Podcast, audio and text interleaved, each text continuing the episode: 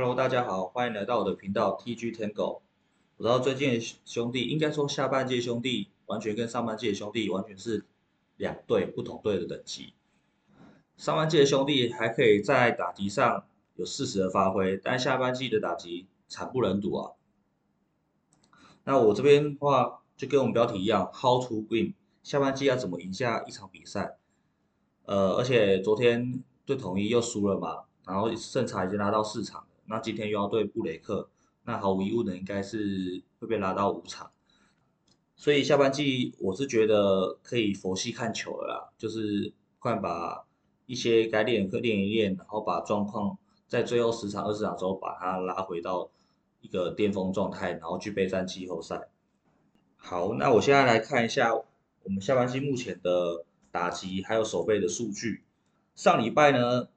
我有这边有做一些简单的数据的分析嘛，那这一半的话，一样是我用来数据来继续讲话哦。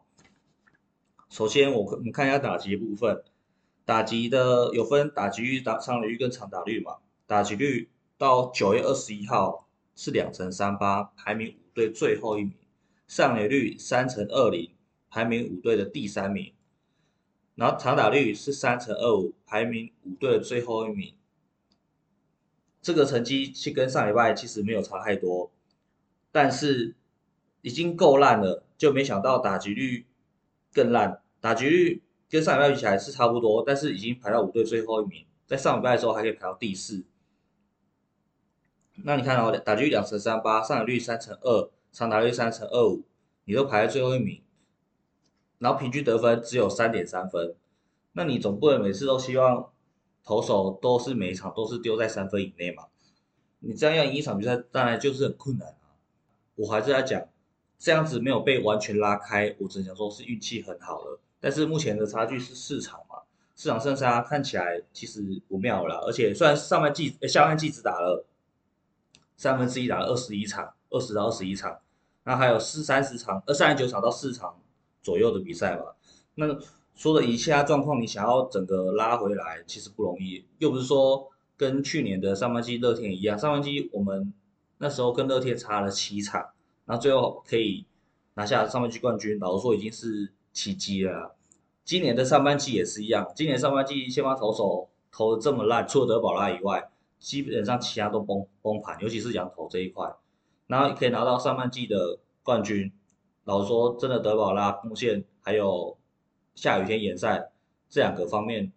才可以造成兄弟象可以在上半季拿下冠军。不然，以投手来讲，打击来讲，根本就是很难跟统一去匹敌嘛。呃，但是我觉得在打击的部分，虽然都很差，但是有一个东西叫被四坏球的率还蛮高的。被四坏球，呃，下半季目前是到九月十一号是七十四的四坏球，然后是排名第一个，就是他的四坏球。是最高的，那也就说，在选球这块，其实兄弟还算做的还 OK，至少说不会说你打都打不好了，哪里也都不选球哦。如果打都打不好还不选球，那真的是这个球队真的是不知道该怎么支持了。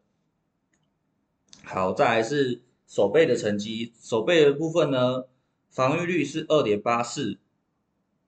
排第第一名；WHIP 是一点一三，排第一名。WHIP 就是指的是我第一一局以内我可以被会被上垒的人数哦，WHIP 是一零三七，这还蛮还蛮不错的。然后再来是夺三这一百四十一次也是第一名，四外球也是投最少的，也是第一名四十次。然后守备率九成八七，基本上守备在今年的兄弟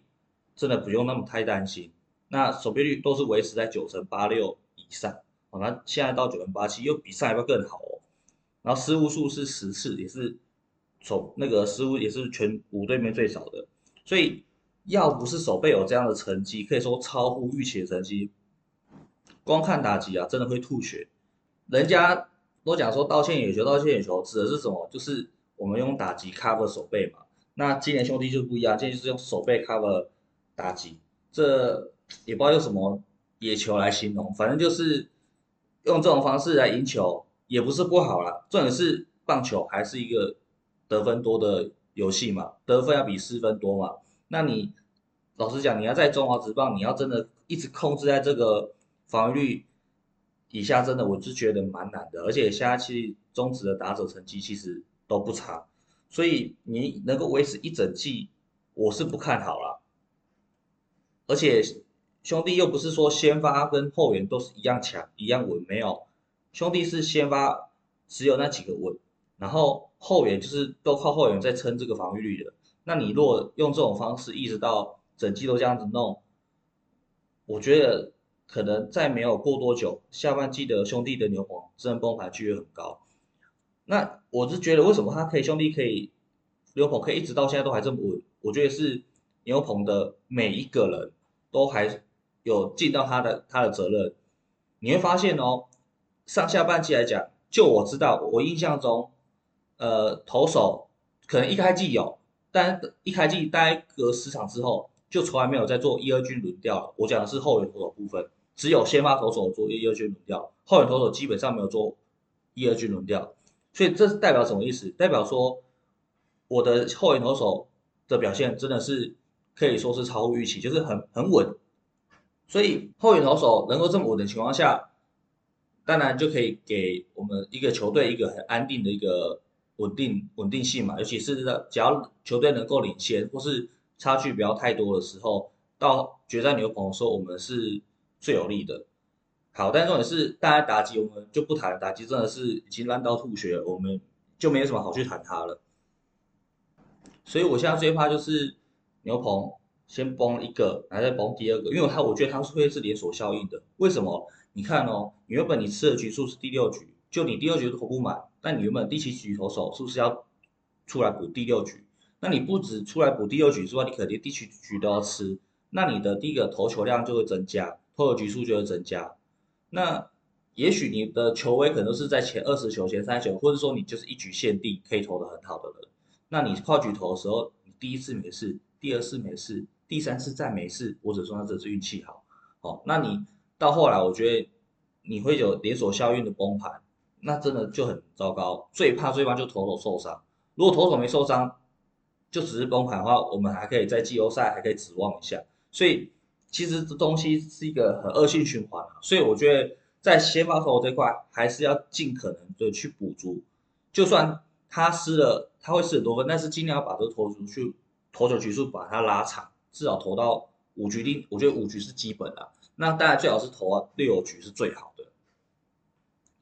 我们现在，呃，老实讲，我觉得以下这个胜差，目前跟统一差四场，然后今天打完应该会差五场，因为今天是吕彦琴对布雷克嘛，所以，呃，理论上会被拉开啊。那差五场的情况下，虽然还有三分之二的赛程，但我觉得你要再看兄弟大爆发机会不是没有，但是下半季到目前为止很明显已经开始有一个落差了，所以我觉得你开始。选一些好用的人出来，然后把呃可能一些一军的可能体力有点流失的，就是他像我觉得江坤宇、黄完成，也许可以适时的轮休一两场，或是一个礼拜让他们稍微休息，把体力恢复一下，然后备战最后的季后赛。哦，我觉得这是一个不得不做的选择啊，因为我知道兄弟迷嘛，像我也是很喜欢看赢球的，但是有时候。真的，我们还是要面对现实。这现在这个成绩就是摆在那里，打击就是真的不行。你看，他打击两成三八，上率三成二，上打率三成二五，这低的很很可怜啊，又比魏权还要糟糕。你这个在开季的时候，你可以想象吗？很难吧？而且上半季你才刚拿到冠军哦，再讲你的气势是应该会衔接上去。你再讲，而且重点是上下半季基本上中间是没有什么休息的，所以。你会整个打击整个荡下来，其实这个真的是有点猜不透。好，再回到打击，OK，打击的确我们就是这么烂，已经无解了。那我觉得再就是我们一二军轮调需要做也得做。那其实这场也看出来，祝总很愿意用心的，虽然他不会说让一个新人一直持续持续先发，但是远看到他会一直就是可能这一场没先发，或下隔两场他就先发，所以他是有一个持续用新人的状况。我们当然也希望新人能够适时的顶替这个位置嘛，但是我们得说，其实新人你要出来一起来刚起来，你要希望他能够达到一个很 top 的成绩，或是 A 的成 A 级或 S 级的成绩，真的很困难的。尤其那个稳定性，说真的，那个很难。所以他有时候可能就一场打得好，一场打得烂，甚至一场打得好，三四场就打得烂。所以，比如说战术的成功率就非常重要。你的上垒率都这么低，打率这么低的情况下，你的战术成功率就非常重要。朱总这几场、这两场，我看出来他也有很多战术，虽然。左右队统一失败非三三次吧，一次短打没有成功嘛，杜佳明点成双杀打嘛，然后还有两次的，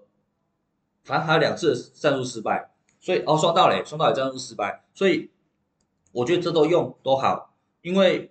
你真的放给球员打，不见得打比较好了，而且你很明显，像昨天老实说，你看德脸轩其实也有不少次哦，但只打一直按打，就许继勇来这二两打送回来。然后另外昨天得三分嘛，一分是许继勇打打，另外两分是许继勇打全垒打，而且那时候垒包上也是一垒有人，也也不是德脸圈上有人，所以你这样上德脸圈，让个球这样一直打没有比较好，你不如靠一些战术抢分，我觉得都都好。虽然